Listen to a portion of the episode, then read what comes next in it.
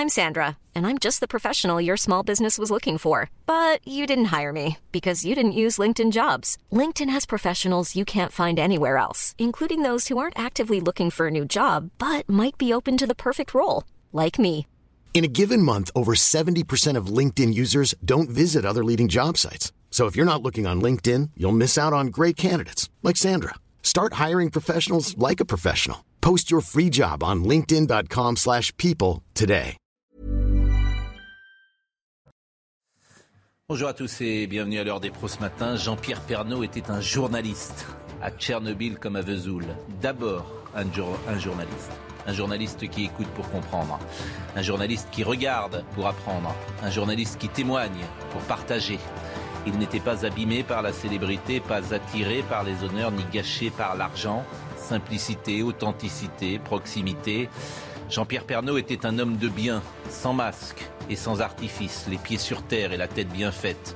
Un amoureux des campagnes, un défenseur du patrimoine, un gardien des traditions.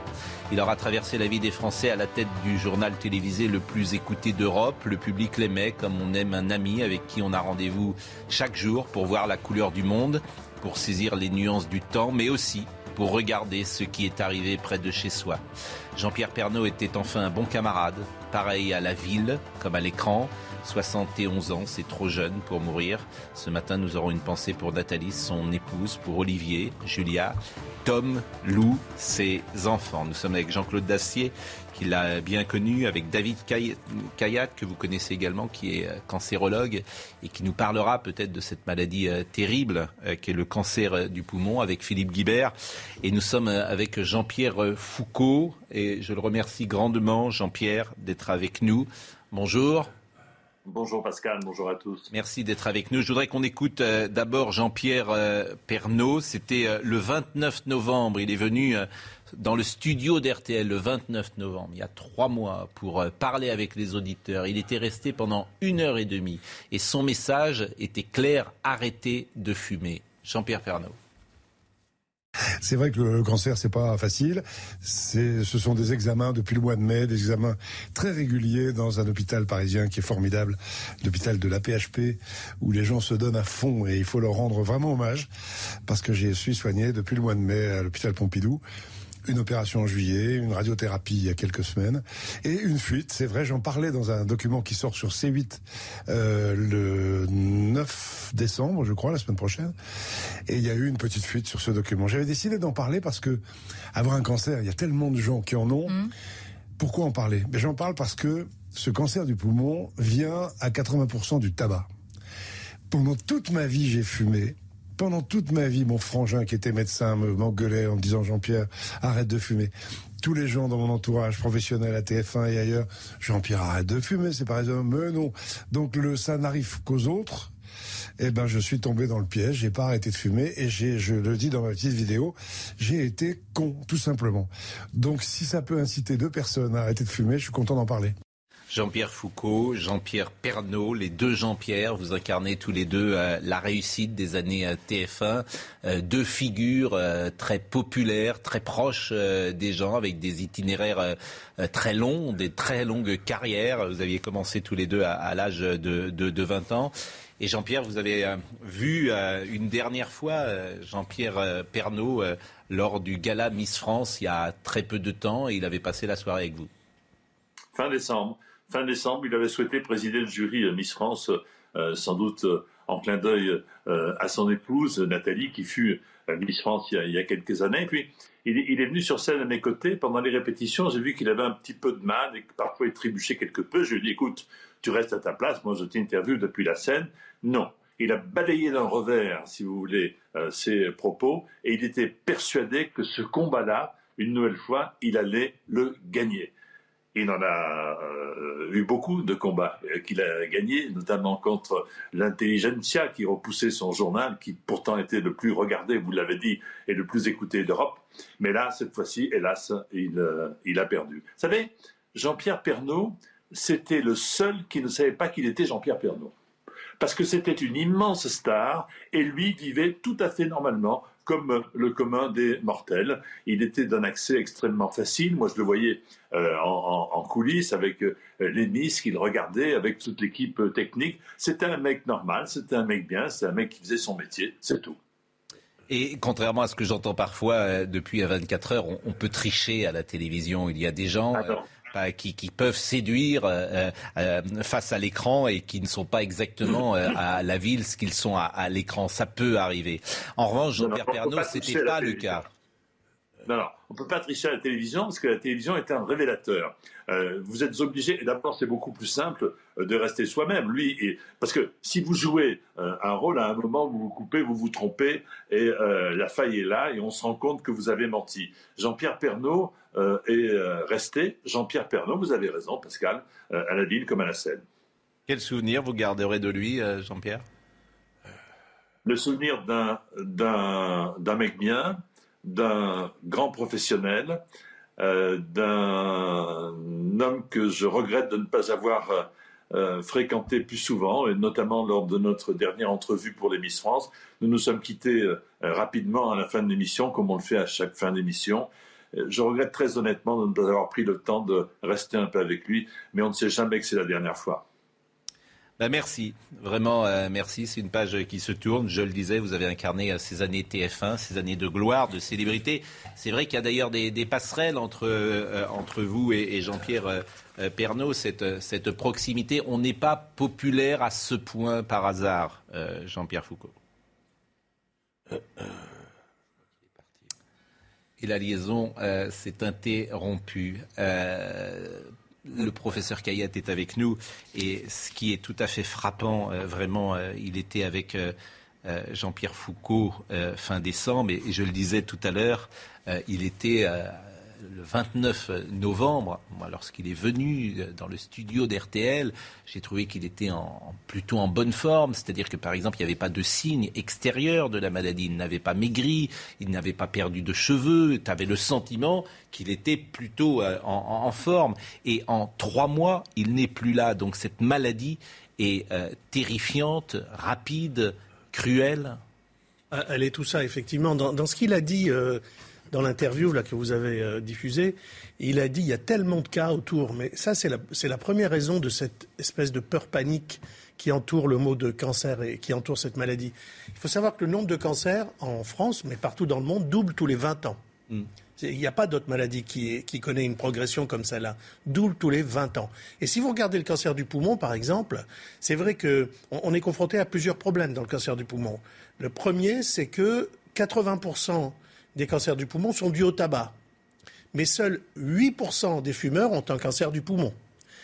Toute la stratégie à venir, c'est comment identifier ces 8% qui vont faire un cancer s'ils fument. Et eux, faire une prévention vraiment ciblée.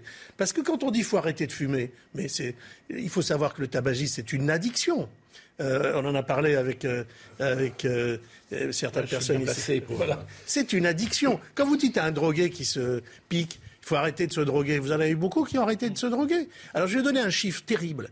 Une très belle étude américaine. 64%, c'est énorme, hein, des hommes, des gens à qui vous diagnostiquez un cancer du poumon, qui démarrent la chimio, les, traitements terribles du cancer du poumon, qui savent qu'ils vont probablement mourir, 64% continuent de fumer jusqu'à leur mort. C'est une addiction, c'est une maladie. Donc ça ne sert à rien de dire qu'il faut arrêter de fumer, il faut essayer de les aider, de les accompagner. Donc un nombre de cas qui n'arrête pas d'augmenter, 8% de fumeurs qui ont un cancer, mais les autres, ils comprennent pas, ils fument tranquille, donc ils se disent c'est pas moi. Et on connaît tous le papy à la campagne qui fumait et qui n'a rien eu. Et, puis, même chez la femme, 200% d'augmentation du cancer du poumon chez les femmes non fumeuses. Je salue euh, Jean-Pierre euh, Foucault. Et euh, je salue Jean-Pierre Foucault. Je disais, Jean-Pierre, qu'il y a des passerelles entre vous et Jean-Pierre Pernaud sur cette popularité. on n'est pas populaire par hasard. Et c'est vrai que c'est aussi une page de la télévision qui se referme parce que c'est la télévision d'avant. C'est-à-dire que des carrières comme vous, qui a débuté à RMC dans les années 70 et qui est toujours à l'antenne, ça n'existera plus. Je ne sais pas. Je ne sais pas en tout cas. Euh, je, souhaite à ceux qui commencent aujourd'hui ou qui ont commencé il y a quelques années d'avoir la même carrière que, Jean-Pierre et votre serviteur Jean-Pierre, parce qu'en effet, euh, plus de, plus de 50 ans. Est-ce que c'est possible encore aujourd'hui? J'ai peur que vous ayez raison, ça n'existera plus. Que la multiplication des écrans fait que le lien que vous avez tissé avec le téléspectateur à travers toutes ces émissions et toutes ces apparitions, forcément ce lien n'existera pas de la même manière. Merci en tout cas Jean-Pierre. Euh, vraiment merci euh, à vous d'être intervenu euh, ce matin. je voudrais qu'on le réécoute Jean-Pierre Pernaud parce qu'il avait également parlé du cancer et c'est pour ça que je vous ai demandé d'être venu de, de, venir ce matin et c'est son épouse Nathalie qui l'avait aidé d'une certaine manière, à, parler de sa maladie. C'était le 29 novembre, je le répète, dans les studios d'RTL. Et c'est elle qui m'a appris en fait à ne pas avoir peur du mot cancer. Quand on vous dit vous avez un cancer, Oh, on a l'impression que le ciel nous tombe sur la tête. Nathalie m'a appris qu'il fallait pas que le ciel nous tombe sur la tête. C'est une maladie. Il y a des gens qui meurent du Covid, il y a des gens qui meurent de la grippe, il y a des gens qui meurent du cancer, mais on en meurt de moins en moins. Donc autant essayer de garder la pêche. Et si les gens qui nous écoutent ont un cancer, bah c'est pas parce qu'on a un cancer qu'on est qu'on est foutu. Donc il faut se bagarrer, comme on dit. Il faut suivre ce que disent les médecins et eux se battent pour que la maladie soit de mieux en mieux soignée. Vous n'avez pas répondu tout à l'heure quand même à ma question, David Kayat. Comment se fait-il qu'en trois mois on est le 29 novembre. Dans, le cancer, euh, à un moment donné, il y a une accélération vers la fin, parce qu'on a à la fois des cellules qui deviennent de plus en plus cancéreuses au fur et à mesure qu'elles se divisent, qu'elles prolifèrent, et elles deviennent de plus en plus agressives, de plus en plus performantes, et parallèlement, le corps du malade, lui, s'affaiblit de plus en plus, ses défenses sont de moins en moins fortes, il est moins capable de supporter les traitements, et c'est pour ça qu'on a toujours affaire à la fin à une sorte d'accélération. Si on a mis euh, deux ans pour rechuter, à partir du moment où on a rechuté, on les choses vont clairement s'accélérer. Je trouve, euh, et souvent on a des conversations ensemble, je trouve que vous faites un métier absolument euh, terrifiant, puisque terrifiant. lorsque vous voyez quelqu'un, vous savez euh, comment va évoluer la maladie, et j'ai envie de dire, il n'y a jamais de surprise, ou hélas, jamais de miracle. Alors, non, ça fait 45 ans que je fais ce métier et, et j'ai jamais vu de miracle. Par contre, ce que j'ai vu, c'est la découverte de nouveaux médicaments qui ont bouleversé le pronostic de certains cancers. Vous savez, on dit le cancer, mais c'est les cancers. Le 88% des cancers du sein sont guéris aujourd'hui. Guéris. 88%, presque 9 femmes sur 10. Euh, mais le poumon, manifestement... Alors le poumon, il y a un grand changement. Euh, alors, moi, j'ai vu le cancer du testicule quand j'étais jeune interne. Tous ces jeunes gens de 20 ans mouraient.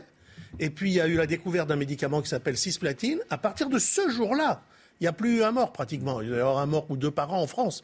C'est fini, ils sont guéris. Il faut, euh, être là pour voir le dernier mort. Dans toute guerre, il y a un dernier tué. Dans toute maladie, il y a un dernier mort. Et le cancer du poumon, il y a l'immunothérapie maintenant. Extraordinaire. Moi, j'ai des malades que je pensais vraiment, euh, ils avaient quelques semaines à vivre. On a mis l'immunothérapie et ça fait 4 ans, 5 ans qu'ils vont très bien et plus de traitement même. Je salue Xavier Couture qui nous écoute et qui dit, je me souviens de Jean-Pierre Pernaud quand nous avons lancé Combien ça coûte, gentiment mais fermement, il avait fait évoluer le concept parce qu'il avait inné de ce métier, un instinct infaillible qui le rapprochait du public, un géant d'une époque où faire de la télévision pour tous, faire de la télévision pour tous avait un sens. J'ai voulu insister, euh, Jean-Claude, sur euh, ce côté euh, journaliste. D'abord, un, journaliste, quelqu'un qui sent l'information, qui sent le terrain. On peut même dire que c'était une sorte de révolutionnaire professionnel, s'entend. Parce que son journal n'est pas et n'a jamais été classique. Il a eu le culot en plus de le maintenir, parce qu'il était souvent, on ricanait, à tort évidemment. Bah, lui, il croyait à son modèle, ô combien, et les Français ont totalement ratifié son modèle. Il y avait Paris, où il se passait soi-disant beaucoup de choses. Je ne dis pas qu'il méprisait et oubliait ce qui se passait à Paris, pas du tout. Mais son obsession était d'aller voir ce que ça donnait sur le terrain, ce qu'en pensaient les Français. Ça a été le, le triomphe de la décennie. Les scores qu'il faisait étaient De la décennie, de trois décennies. De trois, décennies, tu as raison. Euh, la privatisation de TF1, c'est euh, printemps 87. Étienne Moujotte et, vous euh, arrivez aux commandes de TF1 avec d'autres début en, en, 88, disons à l'automne 87. Qui prend la décision et pourquoi Étienne Moujotte prend-il quoi On dit que c'est Étienne Moujotte parce qu'on sort d'Yves Mourouzi, on sort d'Yves Mourouzi qui est un journal entre guillemets haut de gamme qui s'adresse aux citadins. C'était l'inverse. C'était l'inverse. C'était l'inverse. Qui prend la décision Qui avait aussi ses mérites. Oui. Mais bon, ben, ce qui prend la décision, je ne sais plus, mais je pense que c'est le lait euh, et Moujotte. Moi, j'avais pensé à l'époque euh, à mettre Jean-Pierre le matin. Mais l'expérience de TF1 au matin n'a pas duré. et on l'a laissé sur le service public avec le succès qu'on connaît. Euh, mais l'homme, je pense que c'est Moujotte qui a décidé de, tenter cette expérience, euh, de, lui donner la, tranche très importante de la mi-journée, et il en a fait ce que l'on ce que l'on sait, à savoir un triomphe exceptionnel. Ce que disait Jean-Pierre était vrai, c'est qu'il n'y avait pas de différence entre le Pernod de 11 heures et le Pernod de 13 heures quand il disait bonjour. C'était le même homme. Moi, je me souviens euh, on faisait tous les ans, il y a quelques années, je ne sais pas si ça continue, je crois pas, on était reçu à Saint-Jean-de-Luz à quelques journalistes, dont Jean-Pierre Pernaud. On essayait de jouer au golf mal, mais on se marrait surtout très bien pendant trois ou quatre jours. C'était le Jean-Pierre. Mais c'était une star énorme. Il ne pouvait pas faire dix mètres dans la rue avant que les gens l'embrassent, le saluent et lui disent euh, combien il était précieux dans dans la, dans la diffusion de l'information. C'est une époque, tu as raison, qu'on ne verra sans doute jamais, parce que les sollicitations sont tellement nombreuses aujourd'hui. Des communicants, partout, des communicants, il y en a partout, des, circuits de communication. Non, et puis il y a 50 euh, écrans. Mais je m'amuse ah, d'entendre les euh, commentaires ce matin qui sont tous élogieux. faut voir ce qu'il a pris dans la ah figure. Pardonnez-moi de le dire comme ça. C'est-à-dire, et, et les attaques, elles sont. Bon, d'abord, elles sont parfois fortes parce qu'elles sont politiquement fortes, c'est-à-dire populistes. Euh, c'est, euh, je veux dire, euh, franchouillard, pourquoi pas extrême droite? C'est ça que lorsqu'on défend le patrimoine, les trans... Mais, mais bien sûr, souvenez-vous des guignols, le ricanement, on ricane. Je veux dire, c'est euh, cette France-là. D'ailleurs, les Parisiens ne le regardaient pas, parce qu'il y avait une question de mode de vie. Oui, mais les Parisiens, les Parisiens ne regardaient pas le journal de 13 heures de Jean-Pierre Pernaud. Ah, c'était regardé en province, principalement. Déjeuner chez eux. par les gens qui rentraient déjeuner chez eux. Donc c'est un mode de vie qu'on retrouvait beaucoup plus en province qu'à Paris. Moi, je me souviens qu'en tant que conseillers, de personnalités politiques, je regardais les audiences et je leur disais mais allez chez, essayez d'aller chez Jean-Pierre Pernaud parce que parce que là vous allez toucher un public que vous n'allez jamais toucher ailleurs. Et, y a et j'avais un scepticisme euh, dans le regard parce que les personnalités politiques ne regardaient jamais Jean-Pierre Pernaud. Elles euh, préfèrent déjeuner en ville. Et elles ont tort. Et C'est exactement ça. Manière, parfois, les auditeurs ont la parole. Euh, vous savez qu'il a interrogé tous les présidents de la République, sauf un, paraît-il, qui a refusé de venir. Mais bon, ils sont toujours bien les coups, manifestement. C'était François Hollande ah qui a refusé de venir parce qu'effectivement, ça ne devait pas être assez chic euh, pour lui.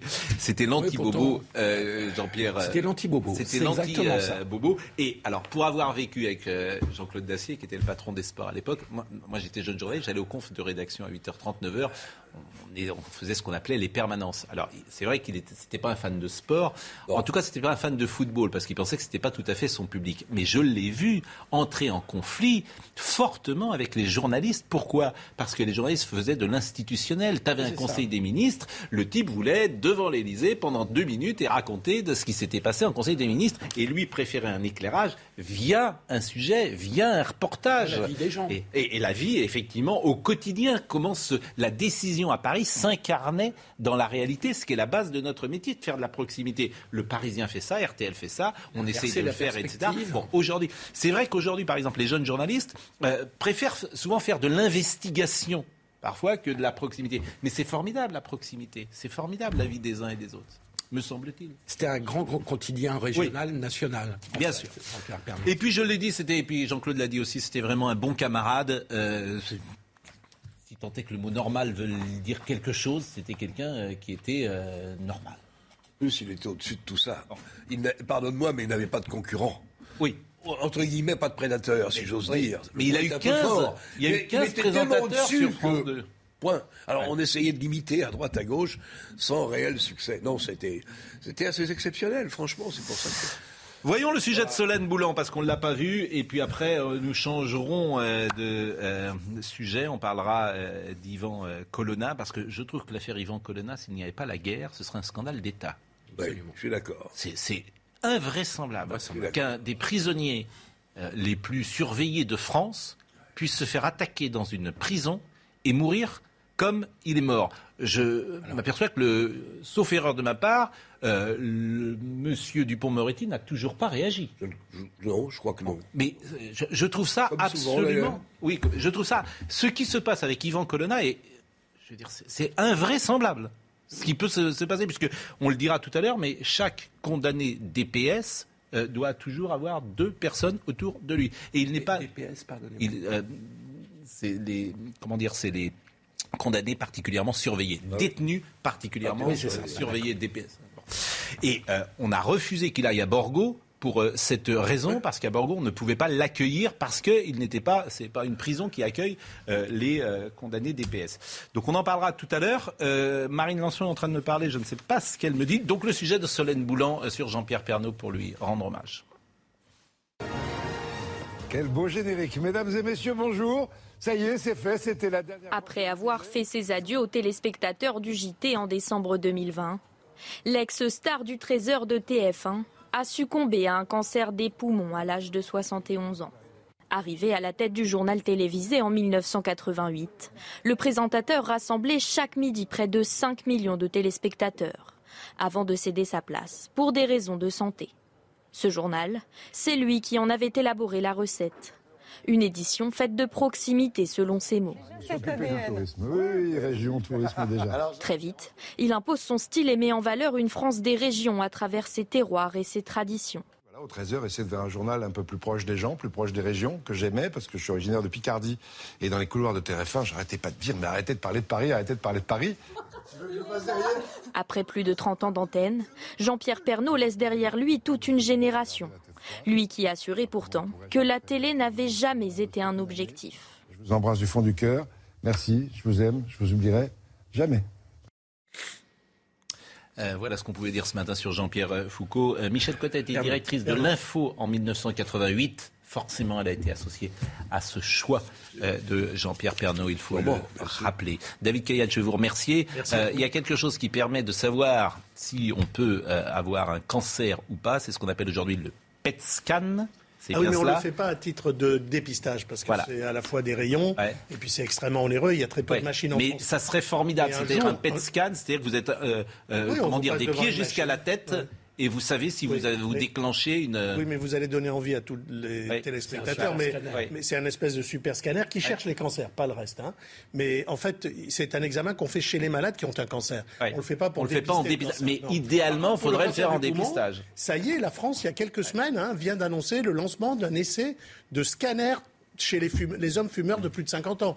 Euh, la France est un des pays qui ne s'était toujours pas mis à ça. Et comme la femme fait la mammo, l'homme fumeur fera un scanner des poumons et on dépistera les cancers du poumon, les guérira mieux. Regardez les deux hommages de la famille de Jean-Pierre Pernaud. Euh, tout d'abord, ce qu'a euh, mis euh, hier soir sa fille Lou sur TikTok, sur les réseaux sociaux. Regardez. J'ai tant besoin d'y croire encore. Je te promets des jours tout comme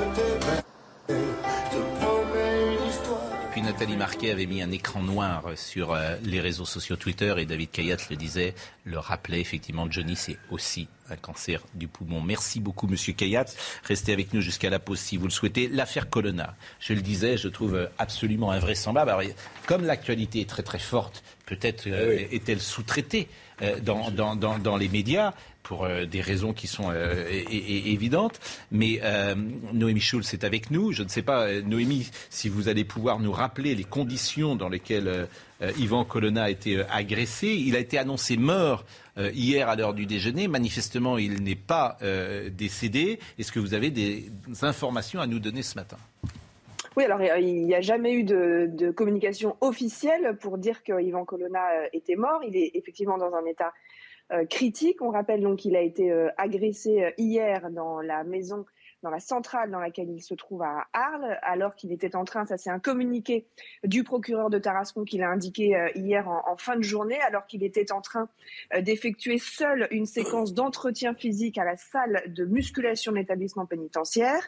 L'agresseur est lui-même un homme détenu qui assurait un service d'entretien en qualité d'auxiliaire d'étage au moment des faits.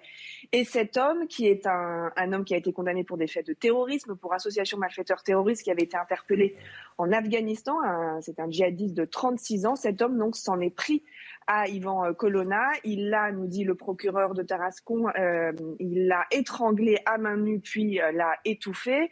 Euh, Ivan Colonna a été, quand l'alerte a été donnée, il a été pris en charge par les surveillants pénitentiaires qui ont effectué un massage cardiaque parce que il, il était vraiment dans un état très critique. Quand les pompiers sont arrivés, il était en arrêt cardiaque et respiratoire, mais les réanimateurs ont réussi à relancer l'activité cardiaque et il est donc toujours actuellement dans un état euh, très critique. Je rappelle qu'Ivan Colonna a été condamné pour l'assassinat du préfet Claude Irignac, euh, qui était assassiné en 1998. Je rappelle aussi qu'Ivan Colonna a toujours nié son implication dans cet assassinat. Et je rappelle qu'il avait été au départ désigné par euh, le commando et que tous les membres du commando s'étaient ensuite euh, rétractés. Il a été condamné et il purgeait une peine euh, donc à Arles et il avait demandé depuis très longtemps d'ailleurs son transfert, son transfert pardon, en, en, Corse. Oui, Noémie? un, mot non sur la, la, question qui se pose ce matin et notamment j'ai pu m'entretenir avec un des avocats d'Ivan Colonna c'est comment cet homme qui était un détenu particulièrement surveillé, vous avez dit demander son transfert en Corse, c'était régulièrement refusé, notamment pour des raisons de sécurité. On disait qu'on ne pouvait pas, dans les, prisons corse, ne pouvait pas accueillir un détenu euh, de, qui, a ce statut-là de détenu particulièrement surveillé. Pour vous donner un exemple, quand ces avocats venaient le voir au parloir, il fallait prévenir 48 heures à l'avance parce qu'il fallait baliser un parcours pour s'assurer que de sa cellule jusqu'au parloir, il ne croiserait pas d'autres détenus. Donc c'est un homme qui était tout le temps à l'isolement, qui n'allait pas en, promenade avec d'autres détenus. Et donc hier, son avocat, un de ses avocats, Maître Cormier, me disait, on se demande quand même comment il est possible que cet homme qui n'était jamais au contact de personne se soit retrouvé à proximité d'un autre détenu et que cet autre détenu ait pu euh, s'en prendre physiquement à lui. Euh, dans un communiqué, le, le, le, procureur, euh, bon, bien sûr, une, enquête pour tentative d'assassinat a été ouverte. on ne sait rien pour le moment des motivations, des raisons pour lesquelles cet homme s'en est pris à Ivan, Colonna et euh, l'inspection générale de la justice va aussi enquêter pour voir s'il y a eu un dysfonctionnement euh, interne, bien sûr. Il y, a, forcément eu un, dysfonctionnement interne. Évidemment. Mais je, personne dans cette salle de gym je, surveiller l'homme qui était soi-disant à surveiller de très près par tout le monde à chaque minute de la journée. C'est incompréhensible. Le geste de, de cet ancien djihadiste est tout autant incompréhensible. A-t-il agi pour son compte? Auquel cas il est fou a-t-il agi A-t-il été commandité par qui et pourquoi Règlement de compte sur la Corse, ça me paraît assez, assez inattendu, assez extravagant. L'Afghanistan, la pas Corse, euh, pas évident. C'est quand même, il faut quand même quelques minutes, j'imagine, pour étrangler quelqu'un de ses mains. Mais bien sûr. Je sais rien, mais bien sûr. Je suis pas expert, mais quand même. Bien sûr, non mais c'est. serait peut-être, il serait souhaitable qu'après enquête, l'administration pénitentiaire ou le ministre s'explique un peu et nous, et nous, éclaire. On va marquer une pause. Je remercie Noémie Schulz. Euh, merci une nouvelle fois David Kayat. Et on va euh, recevoir dans un instant euh, Sergei Girnov, qui est un ancien espion du KGB. Et nous serons également avec Jean-Claude Allard, qui est chercheur associé à l'IRIS. Mais nous allons essayer de joindre Pascal-Pierre Garbarini, qui a été un des avocats de Yvan Colonna. Et on sera aussi avec Gilles Simeoni, qui est président du conseil exécutif de Corse. À tout de suite. Pascal Pierre Garbarini est en direct avec nous. Il est en direct au téléphone parce qu'il est en train de plaider en ce moment même à Bastia. Et je le remercie parce qu'il est sorti euh, de l'audience pour être euh, avec nous. Euh, détenu particulièrement signalé, DPS. C'était le cas de Yvan Colonna. Comment un détenu DPS peut-il donc se retrouver avec un autre détenu DPS sans surveillance? Pascal Pierre Garbarini, bonjour. Bonjour merci de, me laisser la, parole. Eh ben, tout, d'abord, je voulais dire que euh, moi, je, pense à, à, Yvan, Colonna. Hein. Moi, je suis complètement euh, effondré et, je partage bien évidemment la douleur de, la famille et de ses enfants. Euh, voilà, moi, je, je, suis anéanti. Moi, je l'ai suivi pendant dix ans. Avec lui, j'ai mené tous les combats judiciaires depuis son arrestation en 2003 jusqu'à la cassation. Euh, et, moi, je suis anéanti parce que c'est, on parle peu de lui. Euh, c'est un, un homme parce qu'il est toujours avec nous encore. C'est un homme cultivé, très bien élevé. Euh, c'est, quelqu'un d'intelligent et, surtout, il n'a jamais eu aucun incident. J'insiste, il n'a jamais eu aucun incident durant son incarcération. Jamais, jamais. C'était entre guillemets un détenu modèle. Ça, on, ça, on l'oublie. Et, et, vraiment, moi, je, je je, suis euh, d'ailleurs assez mal, je, suis effondré parce que c'est une tristesse pour lui, pour, sa famille, ses enfants. Je, voilà, je, je, je, rappelle évidemment quand même, Monsieur Garbarini, bien évidemment, parce que j'imagine que certains peuvent être entre guillemets choqués de ce que vous dites, puisqu'il a été condamné pour l'assassinat du préfet Claude Erignac. C'est bien de le, de, de, de le, dire et, de le rappeler, parce que ce que je dis là est, est, simplement factuelle. En revanche, Monsieur Garbarini, vous aviez un lien avec lui, un lien d'amitié, disons-le, et je crois qu'il vous a écrit il y a 15 jours, 3 semaines, c'est la dernière lettre qu'il vous a envoyée. Qui avait-il dans cette lettre bah, sans, trahir, bien évidemment, mais ce, que j'avais relevé, c'est qu'il avait un moral d'acier, que justement il se, il battait avec ses, ces nouveaux avocats qui, je, sais, euh, mes excellents confrères vont, se battre pour faire euh, reconnaître euh, à, la fois, la faute de l'État et également avoir la, vérité sur ce qui s'est passé de manière totalement inadmissible en détention concernant son agression. Mais surtout, j'avais relevé, c'est qu'il il, il, clamait toujours son innocence. Parce que ce qu'il ne faut pas oublier, c'est qu'Yvan Colonna, malgré ses condamnations, il a toujours clamé son innocence en disant qu'il n'y avait pas d'éléments suffisants qui pouvaient permettre de démontrer une quelconque culpabilité de sa part. Et donc il avait un moral d'acier et sa, lettre, elle était d'ailleurs très forte et très réconfortante. Parce que bien évidemment, ça faisait 19 ans qu'il était incarcéré. Bon, bref. Après, c'est vrai que ce que vous disiez est, quand même, moi, moi, c'est incompréhensible. C'est un détenu particulièrement surveillé. Alors lui, force est de constater, c'est qu'il était ni surveillé ni particulièrement surveillé. Parce que ce n'est pas possible que cet homme se retrouve en compagnie d'un autre détenu sans que celui-ci, sans la présence d'un agent. Ce n'est pas possible. Eh ben, c'est ce que l'enquête devra effectivement éclaircir. Je vous remercie Pascal Pierre euh, Garbarini. Euh, je rappelle que vous étiez à Bastia en ce moment et euh, la liaison est, seulement téléphonique, mais je vous remercie vraiment d'être intervenu. Je voulais également que nous ayons Gilles Séméoni, parce qu'en Corse, il y a beaucoup d'émotions, qui est le président du Conseil exécutif de Corse, parce qu'effectivement, Yvan Colonna euh, aurait pu euh, rejoindre l'île depuis euh, longtemps et être incarcéré à Borgo. ce n'était pas possible. Monsieur Simeoni, je pense que vous êtes avec nous. Bonjour. Oui, bonjour, Monsieur Pro. Bonjour. je disais qu'il y a beaucoup d'émotions en, Corse aujourd'hui. effectivement, les, les, Corses ne comprennent pas comment est-il possible qu'un homme euh, fut-il condamné, comme euh, Ivan Colonna, euh, soit mort de cette façon Tout à fait. En fait, il y a deux grandes catégories de questions. Le crime pour lequel Ivan Colonna a été condamné, y compris s'il continue à proclamer son innocence, est inacceptable, inexcusable. Il avait été condamné à perpétuité, il exécutait sa peine, il n'y a pas de débat là-dessus. Première question. Si le droit au rapprochement avait été appliqué à Ivan Colonna comme il doit l'être à n'importe quel détenu, ce drame ne se serait pas passé.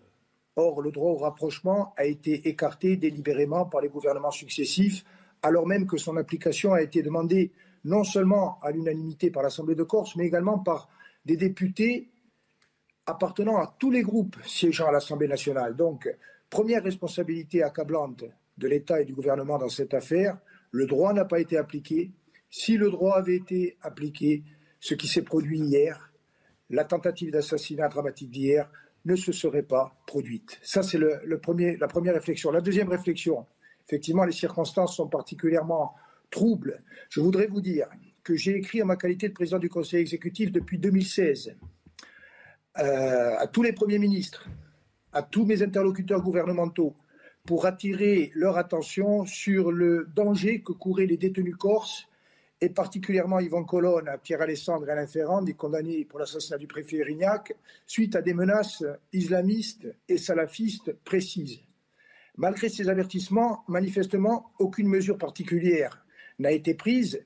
Tout au contraire, on se rend compte qu'un individu manifestement condamné à plusieurs reprises, extrêmement dangereux, ancien de l'Afghanistan, occupait euh, un poste d'auxiliaire euh, sportif, c'est-à-dire qu'il pouvait se déplacer librement, Comment a-t-il pu euh, agresser, tenter d'assassiner probablement malheureusement assassiner Ivan Colonne en le frappant dans le dos, en lui appuyant son pied, ce sont les sources policières qui le disent, pendant plus d'une minute sur la gorge, en l'étouffant ensuite avec un sac en plastique, en étant seul avec lui dans une salle, sans que aucun surveillant n'entende ou ne voit rien, alors qu'il y a des dizaines de vidéos.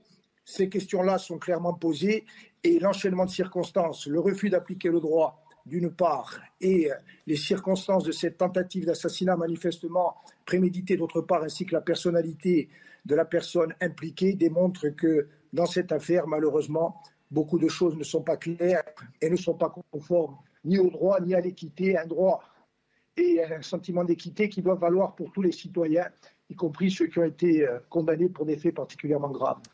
Ben, merci, Monsieur Simeoni. Je l'ai dit tout à l'heure, si effectivement l'actualité ne s'était pas déplacée euh, fortement sur euh, la guerre en Ukraine, je pense que ce serait un scandale qui serait traité d'une manière beaucoup plus importante. Parce que c'est manifestement, Monsieur Pro, c'est manifestement une affaire d'État et malheureusement un scandale d'État. Merci en tout cas, euh, Monsieur Simeoni. Merci. On va refermer euh, ce chapitre, sauf si vous avez euh, un commentaire euh, à faire, Philippe Guibert. Non, je crois juste que le, refus de l'État de, du droit au rapprochement, parce que c'est pas un droit absolu au rapprochement, c'était pour des raisons de sécurité. Enfin, je veux dire. oui. L'État a le droit de ne pas accepter une demande de rapprochement. Il y a sans doute une volonté aussi, euh, j'allais dire, d'humiliation, et ce qu'on peut euh, comprendre hein, d'ailleurs, puisqu'on l'a dit tout à l'heure. Euh, Yvan Colonna a été condamné pour l'assassinat du préfet Erignac, de ne pas faciliter, entre guillemets, la vie, tout ça, entre guillemets, de quelqu'un qui a tué un préfet, en tout cas qui a été condamné. Erignac a une famille à laquelle il faut penser aussi. Voilà. Donc il y a aussi un peu, Jean-Claude a raison, Jean-Claude a raison, c'est-à-dire que la, la, justice fait aussi de la politique. Bien évidemment. Bah, les conditions de sécurité, enfin la preuve que. non, mais, non, mais, Jean-Claude, euh, je crois qu'il a des, c'est, la bonne formule, c'est-à-dire que la justice fait de la politique, bien sûr. Euh, merci, euh, Monsieur Simeoni. Merci beaucoup.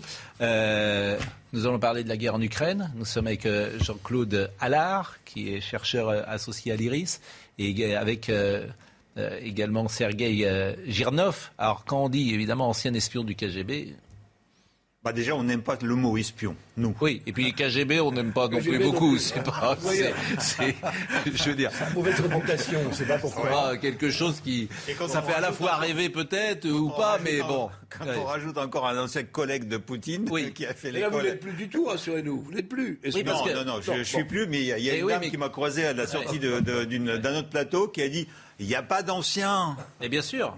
non, mais toujours. Mais faux. il n'y a pas, pas d'anciens. Il n'y a pas d'anciens espions. Peut-être que là, vous êtes évidemment un espion et que c'est votre couverture de ne plus l'être. C'est ça. C'est ah, ça. Ce que, j'ai fait pendant 14 ans à la télévision soviétique. Effectivement. Qu'est-ce que vous faisiez à la télévision soviétique À la télévision soviétique, j'animais un programme sur la France et sur la langue française. Et c'était ma couverture.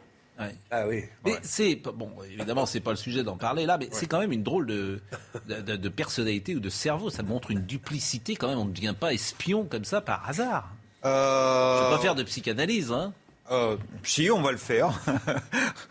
euh, c'est vrai qu'ils euh, nous choisissent avec une certaine, euh, un certain profil. Personnalité. Personnalité. Mais c'est eux qui choisissent. Hein. Ah bon? Ah bah oui. Vous avez la possibilité de refuser? Mais qui vous, euh, vous voulez que je, je, vous, je, raconte la masse Ah oui, ça m'intéresse. Comment, comment vous êtes devenu espion? Ça, ça m'intéresse. Euh, euh, tout ça, d'abord à, cause de RFI, Radio France Internationale. Hmm. Parce qu'on m'a donné à apprendre le français. J'ai adoré le français. Je suis francophile et francophone à mort. Mais du temps de l'Union soviétique, on vous donne à apprendre une langue étrangère qui est en réalité une langue morte. Donc vous la prenez, vous ne pouvez pas la, la, pratiquer. On vous interdit de la pratiquer. Qu'est-ce qui vous arrive? Cocotte minute, vous pétez les plombs. Parce qu'à un moment donné, on vous dit, il faut apprendre très bien, mais interdit de la pratiquer. Voilà, ça, mm. c'est la première chose. Donc, qu'est-ce que j'ai commencé à faire? J'ai commencé à écouter la radio, mm. en douce, chez moi. J'écoutais France Inter et France Info. Euh, et euh, France Info à l'époque, il n'y en avait pas. France Inter et RFI. Mm. RFI, il y avait un petit concours il donnait euh, des, lettres en vrac, il demandait de trouver moi. Et je trouve le mot. Et qu'est-ce que je fais avec ce mot? Et j'envoie un télégramme à Paris, en 1980, depuis Moscou, depuis le rideau de fer. Donc, le KGB a cru que j'étais un dissident ou un espion, étranger, français, du pays de l'OTAN. Même pas euh, dans l'organisation militaire, mais l'OTAN. Et donc, ils ont commencé à me chercher, ils m'ont trouvé, bien évidemment. Après, ils ont fait une enquête. Ils m'ont pas torturé, ils m'ont pas mis en, prison. quel âge vous aviez en 80 euh, 99 ans. 19 ans. Et après, ils m'ont proposé de travailler pour eux. Et donc, en fait, ils m'ont convoqué en, disant on va vous mettre en tôle. Et après, on vous propose de travailler pour le KGB. Vous choisissez quoi? Euh, hmm. La tôle ou le KGB Ah, derrière le, rideau de fer. Oui, comme alors vous, avez espéré qui alors? Bon, Oui, parce que M. Allard est là jusqu'à 10h. Euh, mais on va parler tout à l'heure, je vous assure. Vous avez raison parce que ça nous intéresse. Monsieur Allard.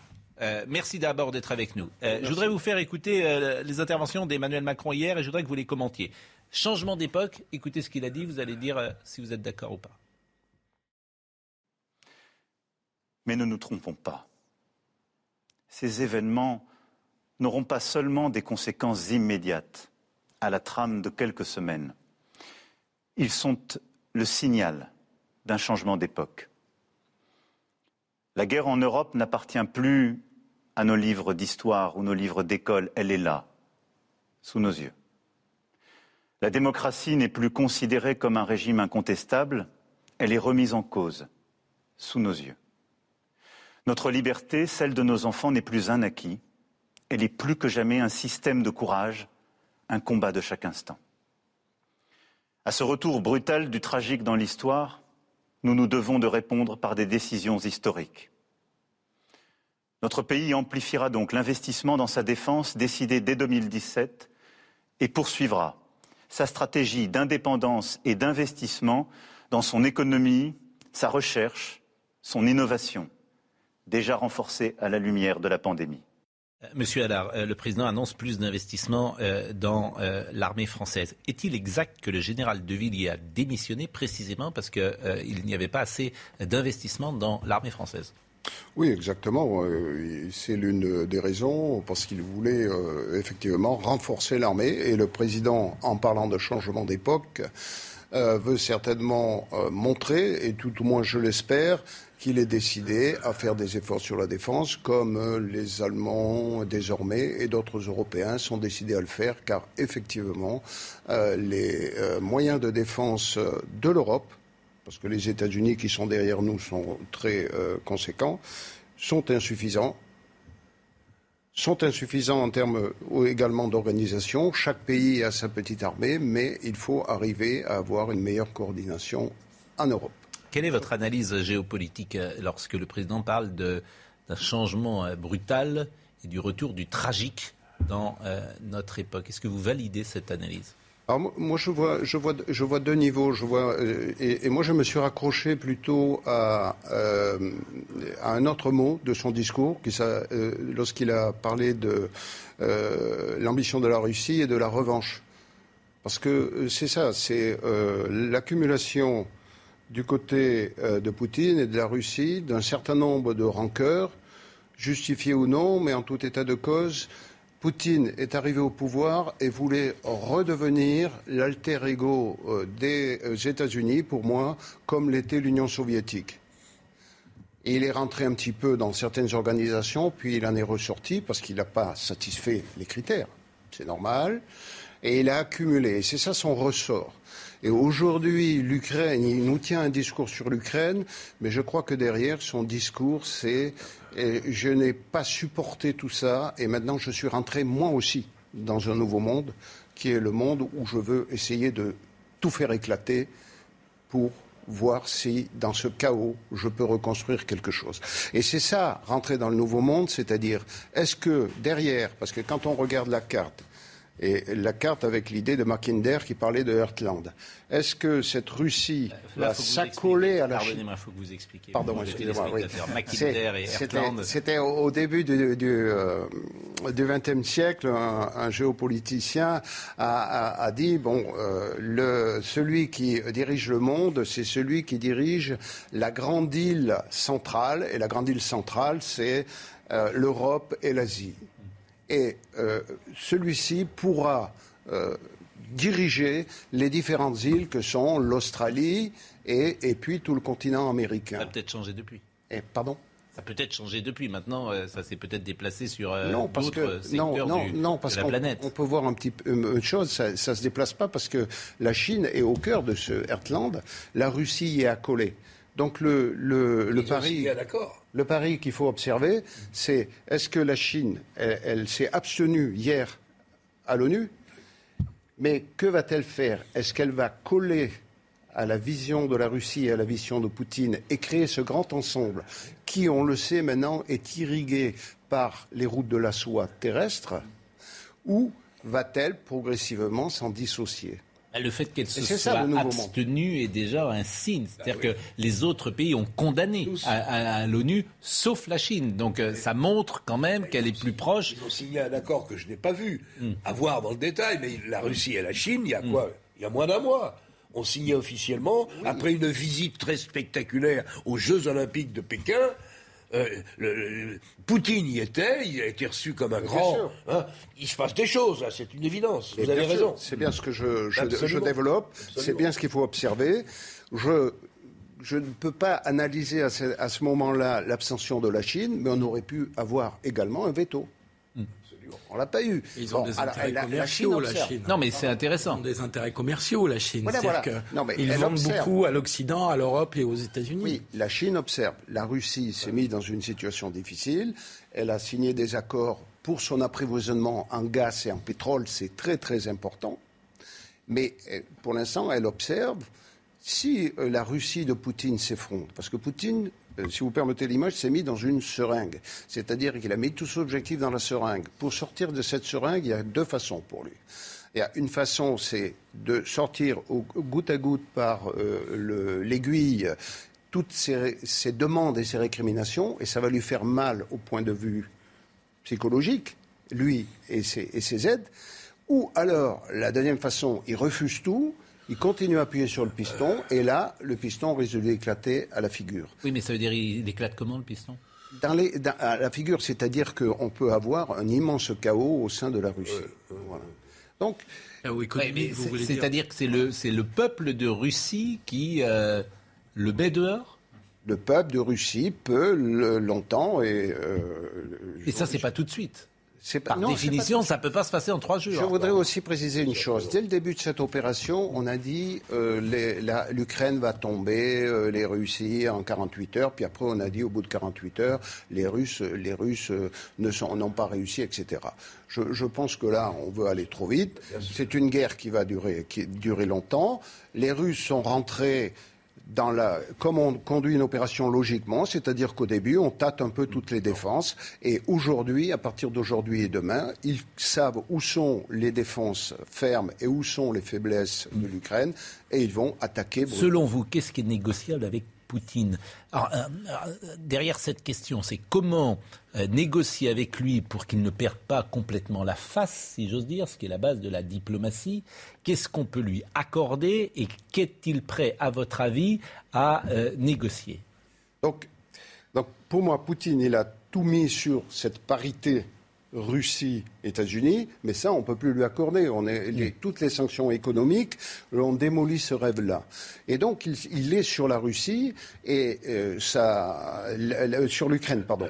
Et, l'Ukraine constitue ses gages de discussion. Donc, soit. ça serait quoi La neutralité de l'Ukraine bah, L'Ukraine, on regarde la carte et on voit que euh, sur l'Ukraine, alors maintenant on descend, parce que là, la, guerre est importante, mais à mon avis, elle est la dernière étape de tout cet ensemble qui fait la politique de, de Poutine. Et donc, euh, la, guerre en Ukraine, il, a plusieurs, euh, plusieurs possibilités finalement. C'est soit euh, occuper toute l'Ukraine, mais alors avoir des soucis mm. permanents, soit mettre... Comme en Biélorussie, un fantoche Soit, soit mettre un, fantoche, ce qui revient au même de toute façon, parce que le fantoche, il faudra bien qu'il ait une armée, une mm. police, etc., pour tenir sa population. Mm. Soit enfin se replier sur les territoires qu'il est en train de conquérir. parce que là, tout, le monde regarde Kiev. Kiev, pour moi, je pense, c'est peut-être le sujet qu'il va discuter dans les discussions qui ont lieu aujourd'hui. Entièrement d'accord. Ce qu'il est en train de construire, c'est vers Odessa certainement, et le Donbass, maîtriser la mer Noire et obtenir ainsi le, rêve de, de, tous les dirigeants russes depuis euh, la création de la Russie, c'est avoir euh, la plénitude d'accès aux mers chaudes. Tout le monde regarde Kiev, il est en train de travailler dans cette zone. Et d'ailleurs, il avance, il avance. Ce que disait Alain Brouwer également, eh ben, il a raison, le contrôle, Mais l'armée ne peut pas abandonner la défense de Kiev, de Cardiff. C'est pour ça que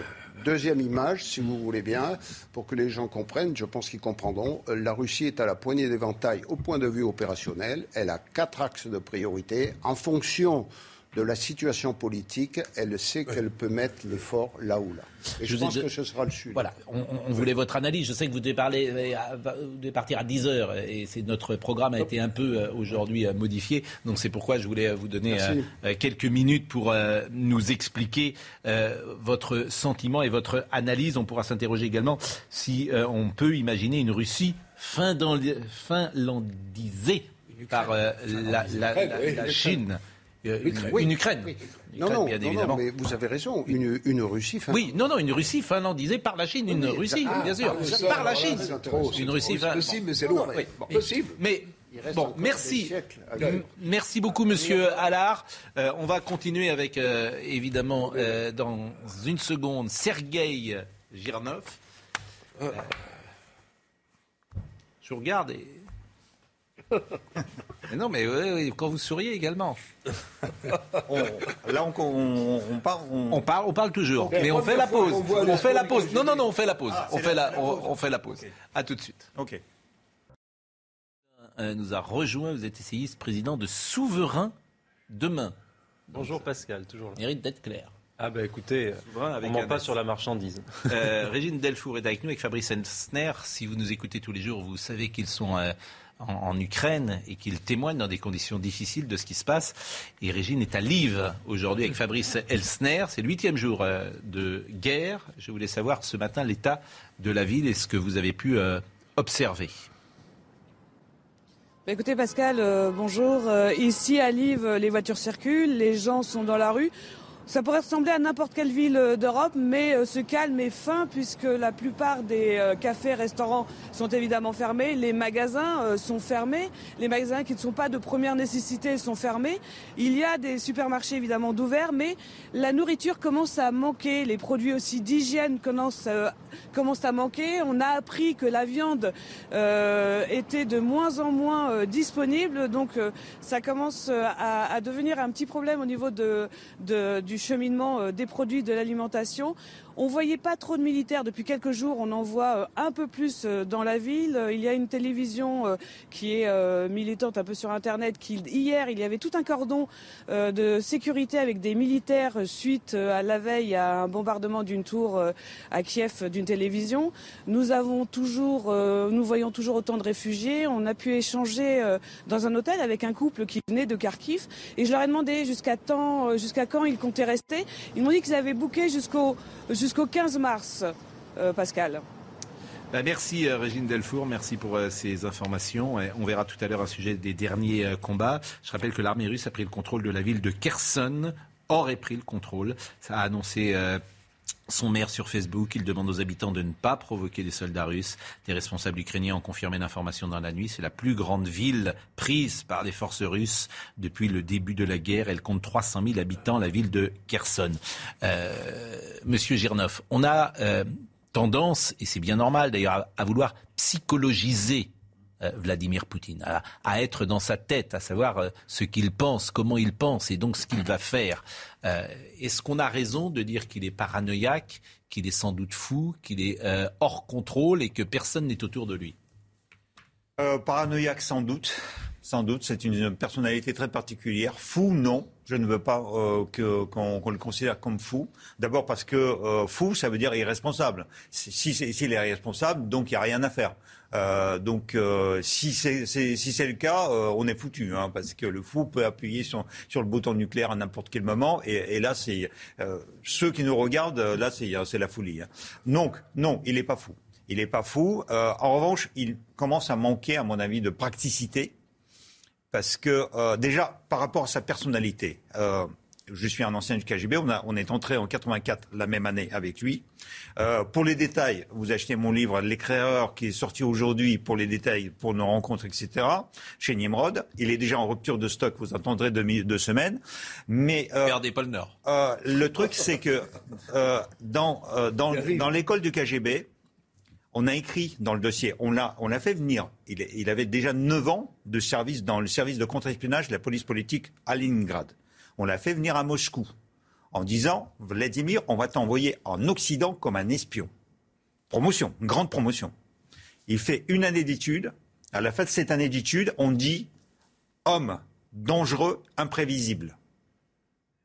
dangereux, imprévisible. Dangereux pour lui-même, dangereux pour le service. Le service n'en veut pas. On n'en veut pas. Il a été refusé au KGB. Il a été, non pas au KGB, au service d'espionnage.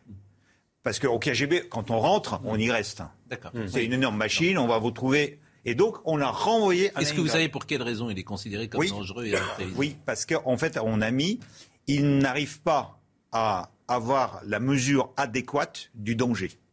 Vous nous rassurez. Voilà. Je vous remercie d'être venu. Ça veut dire C'est quoi son niveau intellectuel? Son niveau intellectuel, il est moyen.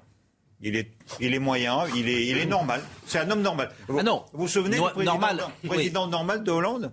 Non, alors euh, bah, François Hollande, il a beaucoup de défauts, mais euh, personne ne peut contester son niveau intellectuel euh, XXL mais au service après de choses qu'on n'aime pas forcément et pourquoi pas d'une forme de perversité politique. Mais c'est pas le sujet.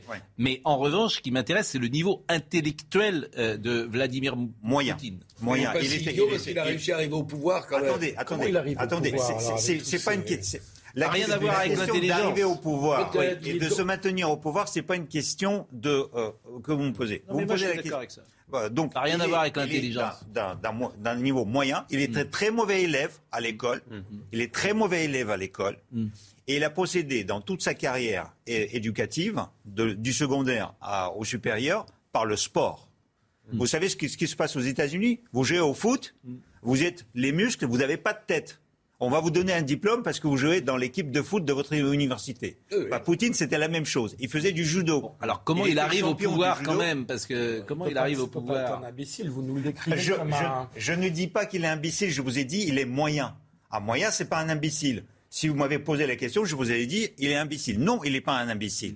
Il n'est pas un imbécile. Il est moyen. Ça veut dire que c'est une personne qui sait respecter les règles du, à l'époque, de l'époque.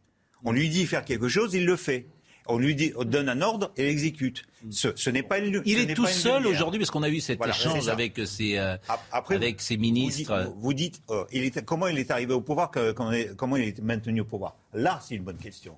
Il est malin. Il n'est pas très intelligent, mais il est malin. Ah bah, c'est une forme. Et, et, donc, c'est une forme d'intelligence, je suis d'accord. Et là-dessus, on peut dire même qu'il est pervers. Et là, c'est un peu même, je vous ai dit, paranoïaque. Hmm. Et il est tout seul actuellement, c'est lui qui décide tout seul. Vous l'avez vu le 21 avec son, son directeur de, du service de renseignement Narishkin. Hmm. Tout à fait, cet échange a été saisissant. Bon, mais là, manifestement, il a déjà tout perdu. Ah, il n'est pas sûr. Il n'a pas tout perdu militairement. Militairement, le général vous a dit, il peut gagner euh, l'Ukraine hmm. et il a des moyens parce que la Russie possède une armée d'un million d'hommes et la Russie possède le, le, le, premier. Moi, j'ai pas les mêmes chiffres, j'ai 200 000. Ah, euh, la Russie, non, non un million. 200 000, c'est pour les, Ukrainiens. C'est l'Ukraine. Non, moi aussi, non, non, 200 000, c'est. Non, moi j'ai entendu 200 000 Russes, mais bon. Non, non 200 euh, 000 qu'il a amassé à la frontière avec l'Ukraine pour actuellement. Mais l'armée russe est de d'un million d'hommes. D'un million d'hommes. Deuxième ou troisième armée du monde. Trois ou quatrième. Là où l'armée française est à 203 000 hommes, je crois. C'est ça. Euh, donc, euh, militairement, il peut il peut gagner. il a tout perdu. La Russie est paria euh, du monde occidental. C'est ça. Au plan bah, culturel et économique, il a perdu une partie de la guerre. Donc, euh, à votre avis, euh, puisque vous le connaissez, à votre avis, qu'est-ce qui est négociable pour lui? C'est la question que je posais tout à l'heure à M. Allard. Qu'est-ce qui est négociable Qu'est-ce qui est possible Et si on veut se projeter, c'est quoi le scénario qui, j'allais dire, idéal pour que les deux camps puissent s'entendre? Le problème, c'est qu'il n'y en a pas. C'est embêtant. Il n'y en a pas. Parce que déjà, c'est d'abord. Alors ça veut dire quoi? Ça veut si dire on se projette, ça veut dire quoi? Si on se projette, on est en danger parce que actuellement les Ukrainiens euh, n'accepteront plus rien. On est en danger. Bah parce qu'ils possèdent euh, 6200 têtes nucléaires.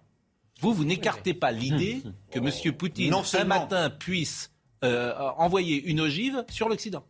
Non, non, pas sur l'Occident, sur l'Ukraine. Ah oui, c'est l'usage. pas sur l'Occident. Non, non, il n'est pas fou. Je vous ai dit, il n'est pas fou. Il n'est pas fou. mais enfin, mm. s'il met une bombe. Euh, Cela dit, je, Pascal, Sergei Lavrov a parlé d'une troisième. Sergei Lavrov a dit que la troisième guerre mondiale serait une guerre nucléaire dans une déclaration il y a quelques heures. Et Medvedev l'a répété avant lui. Et Poutine l'a prononcé aussi dans son discours mm. dimanche. Donc, euh, ça, fait, déjà la troisième guerre. et, on fait de toutes ces jeudi, jeudi dernier, quand il a commencé le truc, je suis venu sur un plateau et j'ai dit, ma source au Kremlin a dit que Poutine a décidé au moment critique, si jamais ça ne marchait pas, de lancer une ogive d'une kilotonne tactique. C'est un petit truc euh, sur l'Ukraine, parce que l'Ukraine n'a pas de réponse nucléaire, mais ça, c'est... Ça veut dire quoi, un petit truc? Un petit truc, d'un kilo, euh, un, kilo, ça veut dire que ça, ça va détruire 3 km euh, autour de, de, de, la bombe. Donc ça fait des dizaines de... Donc, ça, ça et, ça tue tout le monde à 3 km. Sauf s'il il peut la faire exploser au milieu d'un champ. C'est ce qu'on avait il y a ah. quelques années. L'armée française possédait des plutons. Le problème, que si on les tirait du territoire français, ils tombaient en Allemagne, ce qui pour construire l'Europe n'était pas idéal. Donc moi, je partage pas du tout, mais pas du tout, le point de vue de notre espion du KGB, ex-espion du KGB je pense que quand on regarde la carte, hmm. Poutine, loin d'être battu d'avance, me paraît avoir marqué des points essentiels à l'Est hmm. et au Sud-Est. Il est en train de mettre la main sur la mer d'Azov, mettre la main sur la, la, mer Caspienne, je suis d'accord. Prendre Odessa et kidnapper toute l'Ukraine utile, là où il y a du, dans le sous-sol. Est-ce Tout à fait d'accord. Et quand il aura ça, ça va déjà peut-être. Si Monsieur Girneuf, il ne touchera pas à Kiev. Mais justement, ça veut dire quoi Il ne touchera pas à Kiev Parce qu'il n'est pas fou, c'est le berceau de la Russie. Enfin, vous n'en savez rien, et moi non plus. Eh ben, on parle. Mais alors, on parle de quoi Alors, on essaie tous de faire un pronostic. Ben, je fais le mien. Et en fait, jeudi, quand j'ai dit ça, on, m'a dit exactement ce que vous avez dit. Sauf que dimanche, Poutine a prononcé le mot nucléaire. Oh, oui. Et après, il y a Lavrov qui l'a répété, et après, il y a Medvedev qui l'a répété. Hmm. Il y a déjà trois personnes qui ont répété. Et, il est à Kiev, en plus, je comprends pas ce que dit Jean-Claude. Il est à Kiev, vous dites, il ne touchera ah pas, à Kiev. Il, est autour de Kiev, il n'est pas à Kiev. Et il ne touche pas à Kiev. A priori, il y a encore des ressortissants français qui ont pu fuir Kiev aujourd'hui dans des autobus. Et le centre parce qu'il y a encore une voie qui permet de quitter Kiev avant de question Oui, Philippe Guibert. Monsieur, est-ce qu'il peut se contenter, au bout de cette offensive, de repartir, si j'ose dire, avec seulement une Crimée élargie, pas mal, comme hein. tu le décris, au hein. sud, euh, au bord de la mer, euh, de l'accès aux mers chaudes, et puis d'avoir l'est de l'Ukraine. Est-ce que Poutine peut, je, vous pose la question. Il a la Crimée déjà. Il a la Crimée déjà. Est-ce qu'il peut se contenter de ça? Peut-être, je ne sais pas. Est-ce qu'il ne perd pas un peu la face en disant je, j'envahis l'Ukraine je vais prendre Kiev parce que c'était quand même son objectif au départ. Et là, il a bien vu que ça n'a pas marché parce qu'il ne va pas détruire Kiev et faire des milliers de victimes. La, guérilla urbaine, il n'y a rien de pire. Qu'est-ce que vous en savez? Eh bien, je prends le pari. Parce qu'il n'est pas idiot. vous, vous savez le pari qu'on faisait? On faisait le pari qu'il a déjà pris la Crimée, il va prendre les républiques de Lugansk et de Donbass, point barre, et va rentrer avec hmm. ses militaires. On n'a jamais dit qu'il va bombarder toute l'Ukraine. On n'a jamais dit qu'il va bombarder Lviv. Je suis d'accord, oui. On n'a jamais dit, etc. Donc, euh, déjà, par rapport à ça, il y a un problème. Euh, le truc, c'est que, à la limite, euh, les Ukrainiens, je vous demande de ne pas nous écouter, parce qu'on décide votre sort sans vous. à la limite, tout le monde serait content s'il se contentait de ça. On est bien d'accord. Mm. Parce que ça, seulement, maintenant, tout a changé parce que les Ukrainiens ne l'accepteront jamais. Donc c'est pour ça que je vous dis, alors vous dites qu'il n'y a pas de solution. Si on se projette, vous n'imaginez pas une sortie de crise. Et euh, c'est ça qui peut être. Il y, a une chose qu'on n'a jamais discutée euh, sur aucun plateau, c'est que euh, le caractère des Ukrainiens. Mm. Ça veut dire qu'à la sortie de la Deuxième Guerre mondiale, il y avait les Ukrainiens qui n'ont pas accepté Staline. Oui. Ils ont combattu combien de temps contre Staline, le, vrai tyran, hein, avec le goulag, et, etc. 14 ans après la Deuxième Guerre mondiale. Oui, mais ça, j'entends tout ça, mais euh, ce, qui me frappe toujours, c'est qu'il le sait, ça, Poutine. Je veux dire, de la même manière que le stratège qu'il est ou dont... Il n'est pas stratège. Mais a, priori, Pascal, oui, mais une stratégie rationnelle de la part de Poutine aurait été effectivement de pousser avec cette invasion pour après aller à la négociation. Ce qu'il était en train de bah, faire. On dit qu'il a un coup d'avance, tout ça c'est fou. Non, non, non, non. On Donc dit il fait n'importe quoi. On, dit que c'est un joueur d'échecs. Je, vais vous raconter euh, quel joueur d'échecs est Poutine. Il joue avec vous aux échecs. Il, il voit qu'il est en train de perdre. Et donc il va prendre le jeu, il va vous écraser le jeu sur la tête. Parce que c'est un judoka. C'est pas un joueur d'échecs. Et donc, c'est dans ce sens-là que si jamais il sent qu'il n'obtient pas ce qu'il a prévu d'obtenir, et donc, il, peut vous montrer une petite kilotonne pour vous montrer qu'il peut vous écraser l'échiquier sur, sur, la tête. Je suis d'accord avec vous, mais euh, kilotonne, c'est une sorte d'escalade. Après, il y a peut-être... Euh, non, pas tout de suite. Pas de, de toute façon, l'Occident ne va et pas... Et personne ne, peut l'arrêter en interne En interne, non. Il n'y a plus personne. Et euh, sa femme l'a quitté et euh, dans, euh, vous avez vu. lui qui a quitté sa femme ou c'est elle qui Non, c'est elle qui l'a quitté. Ah bon.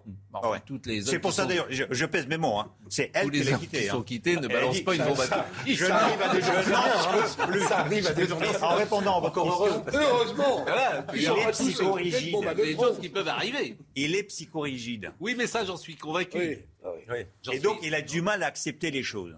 Et, oui, mais comme tous les la, chose la plus importante, sa faute la plus importante, le 21 février, il a signé la reconnaissance des deux républiques. Des deux républiques. Oui. Ça veut dire que n'importe quelle république de la Fédération de Russie, maintenant, peut faire la même chose. Réclamer son indépendance. Et là, la Russie est foutue et les Chinois seront très contents. je voulais que vous me disiez un mot quand même sur Emmanuel Macron hier et sur, euh, effectivement, euh, l'intervention qu'il a faite. Qui a été euh, fortement commentée. Certains y ont vu vraiment une qualité présidentielle, un retour du présidentiel. Et d'autres ont vu une sorte de... Comment dire ça sans être désagréable, une sorte de copier-coller euh, avec euh, le discours Covid. C'est-à-dire que c'était la grille du lecture euh, qu'on appliquait à, la guerre, et on l'appliquait guerre contre le Covid, guerre. C'est-à-dire, oui, mais je vais vous protéger, vous avez peur, le pays est en danger, etc. Il y a eu ça. Alors, je vous propose d'écouter peut-être un extrait. On en avait prévu trois, mais peut-être que celui qui est le plus important, Marine Lançon, je parle en direct avec elle, qui est en régie. Peut-être est-ce, je veux rester en contact avec Poutine? Écoutons cela. J'ai aussi choisi de rester en contact et resterai en contact autant que je le peux et autant que c'est nécessaire avec le président Poutine. Pour chercher sans relâche à le convaincre de renoncer aux armes, pour aider autant que la France le peut dans le cadre des pourparlers en cours, et pour prévenir la contagion et l'élargissement du conflit autant que nous le pouvons. Bon, on va évidemment décoder cette intervention du président de la République, mais vous devez partir, monsieur l'espion. Malheureusement, malheureusement j'ai un autre plateau. Euh, vous allez espionner mais, vous êtes où aujourd'hui? Ah, Vous êtes euh, en France? Vous habitez la France? euh, je, suis, je suis en France depuis 22 ans. J'ai le ah statut de réfugié. J'ai obtenu le statut qui est marrant d'ailleurs parce que Pourquoi vous avez arrêté d'être espion? Parce qu'ils m'ont obligé d'être un espion et j'en voulais pas. De toute façon. Et donc j'en ai profité de la première occasion qui était la dislocation de l'Union soviétique. Est-ce que vous avez été débriefé par la DGSI Mais bien sûr, mais bien sûr, mais, bien sûr. Mais ils vous ont pas. bien euh, sûr. les, les, anciens espions, pardonnez-moi de poser la question si brutalement, mais on les on les élimine pas? Non. Oh. non, mais vous saviez des, pardonnez-moi, vous saviez des choses forcément. Oui, je sais. Quelqu'un qui est espion qui ne veut plus l'être, vous êtes un danger pour le pouvoir. 30 ans que j'ai démissionné. Oui, mais quand vous avez démissionné, on démissionne pas, c'est pas la sécurité sociale. Je veux dire, on dit pas, je suis espion, je, ça, ça, se passe pas comme ça. Euh, donc quand on est espion, qu'on arrête d'être espion, j'imagine que vous êtes vous une me menace. réinviterai, je vous raconterai tout ça en détail. J'imagine que vous êtes une menace pour le pouvoir. Non, plus, plus. Non, mais que vous étiez quand vous démissionnez, quand vous dites je veux plus être espion. Non, non, non, non, parce qu'en fait le pouvoir a cette époque-là, avait peur. Poutine a très très mal vécu en 1989 la chute de Berlin. Euh, de, mur de Berlin. il croyait, en fait, au KGB, quand, en 1991, il croyait qu'il allait se passer exactement la même chose pour le KGB. Ils avaient peur et laissaient partir tout le monde. Bon, bah, en tout cas, c'est intéressant d'être avec vous et je trouve que euh, cette euh, conversation mériterait un deuxième. Et sans être indiscret, vous vivez de quoi? Sans être indiscret, euh, sont pas vos oignons. D'accord, d'accord. On a compris. On a compris. Ah oui. Ah oui. Vous êtes toujours dans le bah, business, quoi. Qu'est-ce que j'ai à raconter ma vie, ma vie privée C'est votre vie professionnelle. Vous êtes dans les services. Bah oui. Non, mais j'ai trois livres que je viens de sortir. Enfin, j'ai trois livres que, que j'ai écrits. Il y a le troisième qui sort. Il est déjà numéro un. Il était numéro un sur sur Amazon. Vous ah êtes dans les services et Jean-Claude dit évidemment c'est normal. Bien sûr. On ne surfait pas. On ne surfait pas. Alors. Claude est fasciné par ce monde de trous. Ah non mais ah, c'est John Le Carré. Vous, vous, imaginez que John Le Carré. Vous imaginez que. Et vous avez une tête d'espion. Ah bon Ah oui. On se sent en sécurité. on sent. Euh, on se donne rendez-vous sur les sur les pistes de ski. Sur les pistes de ski, je mets une casquette à l'envers et vous verrez si j'ai une tête d'espion. Mais non, mais euh, là parce que j'ai mis les lunettes, les lunettes. Je le dis amicalement. Vous voyez bien, mais vous avez euh, dans le casting du prochain James Bond, vous pourriez avoir un rôle. bah, J'ai joué déjà pour Prime Amazon, là, pour euh, le, le, lancement de Totem. Ah. Eh ben, ça, eh ben, ça, ne m'étonne pas. Ça ne, ça ne m'étonne pas. Ouais. on, on, plaisante parce qu'on aime garder ouais, un peu de liberté sur sûr, des sujets qui sont si graves, mais je vous remercie euh, grandement. L'intervention, merci, euh, monsieur Gernoff. Faites très attention en sortant parce que bon, on ne sait jamais ce qui peut arriver. Je ne vous accompagne pas, Monsieur Gernoff. Hein. Je, je, ne vous accompagne pas, mais la sortie est. N'hésitez pas. Il y a une Trabant qui vous attend pour pas repartir. bon, euh, l'intervention du président de la République. Qu'est-ce que vous en avez pensé? Ça m'intéresse. Moi, je l'ai écouté à la radio. Oui. Comme euh, si on était en guerre. Comme, euh, comme à l'ancienne. Euh, je l'ai écouté à la radio. J'ai trouvé que c'était une très bonne intervention. non. non. J'ai trouvé que c'était une très bonne intervention. Mm. Il manquait pas grand-chose pour que ce soit aussi l'intervention et le discours d'un candidat, à part peut-être l'âge de départ à la retraite et le, la durée du temps de travail, que sais-je, et deux autres, trois petites choses. C'est déjà un homme, il enjambe Bien évidemment, il nous parle d'un pacte de résilience qu'il a demandé au Premier ministre de s'occuper. Ça veut dire que le quoi qu'il en coûte va continuer quelque part. Alors, le quoi qu'il en coûte, c'est la nouvelle. Euh... La nouvelle. dire euh, la nouvelle euh, maxime française. J'ai trouvé aussi. Quoi qu'il arrive, la devise, la nouvelle devise française. Oui. C'est plus liberté, égalité, fraternité. C'est quoi qu'il en, coûte. Quoi qu'il en coûte. Ce qui est assez paradoxal. Alors Terminé. Et après, non, j'ai trouvé juste un, une petite pointe quand même.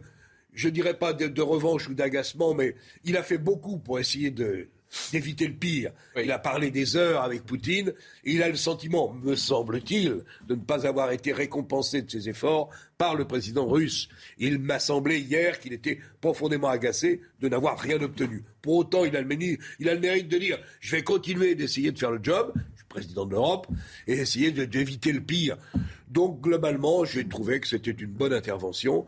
Je ne vois pas ce qu'ajoutera ce soir ou demain l'annonce qu'il est candidat. Dans son discours, il y avait déjà tout de ce qu'il va proposer aux Français dans les mois qui viennent. Enfin, dans le mois qui vient. Je suis pas sûr. Paradoxalement, Jean-Claude, dans, dans, tout ce qu'il a annoncé d'aspect prospectif sur l'avenir du pays, etc., il s'est tout de même pas mal contredit et dédit ah, par rapport à ce qu'il a fait pendant cinq ans et par rapport à ce que l'idéologie qu'il défendait en 2017, à savoir le mondialisme, défendait, puisque hier, il nous a parlé d'autonomie stratégique, il nous a parlé de souveraineté nationale, il nous a parlé d'investissement dans la défense, alors que ça fait 30 ans qu'on a sous-investi dans notre défense. On est passé de 400 et quelques mille hommes en 91 à 203 000 hommes aujourd'hui. On est passé de 1350 chars d'assaut en 1991, on n'a plus que 200. Donc j'ai l'impression, si vous voulez, qu'il découvre un peu l'eau tiède. Non, ce qui est quand même paradoxal, Jean-Claude, c'est que si vous voulez, il, comment dire, il lui aura fallu une pandémie mondiale et, eh oui. et il lui aura fallu une guerre en Ukraine aux portes de l'Europe pour qu'il comprenne l'intérêt de la souveraineté nationale et qu'il comprenne que finalement la mondialisation, les délocalisations oui. d'usines, c'était peut-être pas forcément si bien. Mais moi, je ne partage pas exactement cette analyse. J'ai entendu hier un discours plus d'Europe,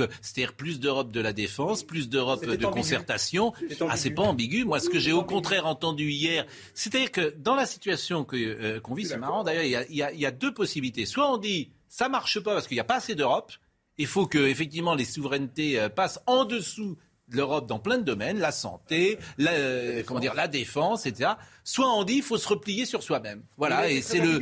on ne sait pas trop s'il veut faire cette fameuse armée d'Europe. Il a parlé de cette ah bah réunion si. avec les chefs bah, d'État. Moi, j'ai entendu quand même qu'il y a une volonté de. de... investir davantage. Il y a juste un petit problème, Pascal. Il faut un Européen XXL. Un pays qui possède l'arme nucléaire. Oui doit réfléchir à son concept de défense. Ouais, vous ne pouvez pas faire autrement, parce que personne d'autre que vous ne, ne, ne, pourra éventuellement appuyer sur le bouton, ce qui en principe ne sera jamais. Donc le concept de défense européen, il n'est pas facile à imaginer. Néanmoins, il veut mettre davantage d'argent dans notre défense, on ne peut pas le lui reprocher oui. par les temps qui mais courent. c'est les euh... deux grands clivages aujourd'hui, les progressistes ou les Absolument. conservateurs, appelez ça comme vous voulez, chacun d'une certaine manière oui, va là où euh, son Absolument. intuition ou son raisonnement le pousse. Ce, vous êtes super intelligent. Moi, j'ai pas trouvé Pardon, ambigu. Alors. Vous êtes super intelligent. Moi, je me suis plus attaché à la forme. Oui. Ça m'a beaucoup frappé la forme euh, d'hier oui. soir. Il a été beaucoup plus court que d'habitude. Vous disiez le Covid, il nous faisait des interventions de 30-35 minutes. Court, oui. Il a fait une douzaine de minutes. Ouais. Il a fait très sobre. Il n'y avait pas d'effet lyrique dans son à discours. Peine, à peine. Euh, il y avait une certaine gravité, mais déjà pendant le Covid, il y avait une gravité, mmh. mais il, était, il, ne cherchait pas, il cherchait à être réaliste. Il nous a expliqué que nous allons payer. C'est le père de la nation. Ça nous protéger. Si en, en 2017, a été terminé. Oui. Euh, J'ai trouvé qu'il avait trouvé un ton présidentiel qu'il n'avait pas toujours trouvé dans ses interventions, mm. précisément sur le Covid. C'était le côté chef de guerre, le deux, sang et les Deux, trois petites choses à, préciser quand même. Une loi a été votée en 2017 de programmation militaire destinée déjà à rattraper le retard des années précédentes. fait. En 2017, la loi de programmation militaire est promulguée le 14 juillet 2018. Elle fixe l'objectif de porter l'effort national eh de défense à hauteur de 2% Tout à fait, du produit intérieur brut. au terme de Villiers qui doit rigoler. bon, allez, il nous reste deux minutes. Il nous reste deux minutes. On va rendre hommage à Nantes. Mais avant cela, ah Votre page Facebook. La page Facebook de Philippe Guibert. Abonnez-vous à la page Facebook de Philippe Guibert. Abonnez-vous. Bon, J'aime bien les séries françaises de France Télévisions. Dans un monde de droite, c'est un oasis de gauche et c'est tellement reposant. On y voit toujours au moins un gay ou une lesbienne sympathique, cela va de soi. Il y a aussi des enfants de l'immigration qui ne le sont pas moins, peut-être plus. De même, les femmes sont courageuses, déterminées, drôles et intelligentes, mais sans être trop sexy. Elles ne sont pas là pour faire potiche. D'ailleurs, ce sont les vraies héroïnes de la série. Il ne manque pas souvent non plus de handicapés admirables d'humour et de détachement, ce qui contribue à changer notre regard sur le handicap loin de nos préjugés. Enfin, il y a des hommes blancs, un peu veulent les hommes blancs dans les séries de France TV, ou bien trop arrogants à tel point que ces grands enfants finissent par faire des bêtises plus ou moins graves. Mais il y a une exception, le héros mâle de la série. Au fond, c'est un type bien qui fait un peu le fier, mais qui est plein de failles et de fragilité. Inévitablement, il tombe amoureux de l'héroïne si forte et il en est comme bonifié dans cette complicité qui se noue avec une femme libre, indépendante, qui en a vu des mecs et qui, euh, à qui on ne la fait pas, il s'émancipe des stéréotypes masculins, disons-le. Il devient moins con. Chaque soir, regardez un peu de séries de France TV, vous aurez moins de pensées étriquées, le monde vous apparaîtra pour ce qu'il est, le lieu de la lutte entre le bien et le mal. Ou si plus de gens étaient du côté du bien, il y aurait moins de mal. Vous dormirez ensuite du sommeil du juste. Bravo, bravo, magnifique. Bravo. Mais alors, c'est du second degré, évidemment. J'espère que vous allez pas vous faire allumer. Hein. C'est tellement bon le second degré et l'intelligence. Ça fait du bien le second degré. C'est très très vrai. Surtout. Tellement Mais je suis d'accord avec vous. Il nous reste une minute. Feuilleton, c'est fabuleux. Madame, messieurs, je vous demande de vous lever. Le FC Nantes. Ah le FC Nantes, ce grand club, bah, est en finale de Coupe de France contre Nice. La Beaujoire.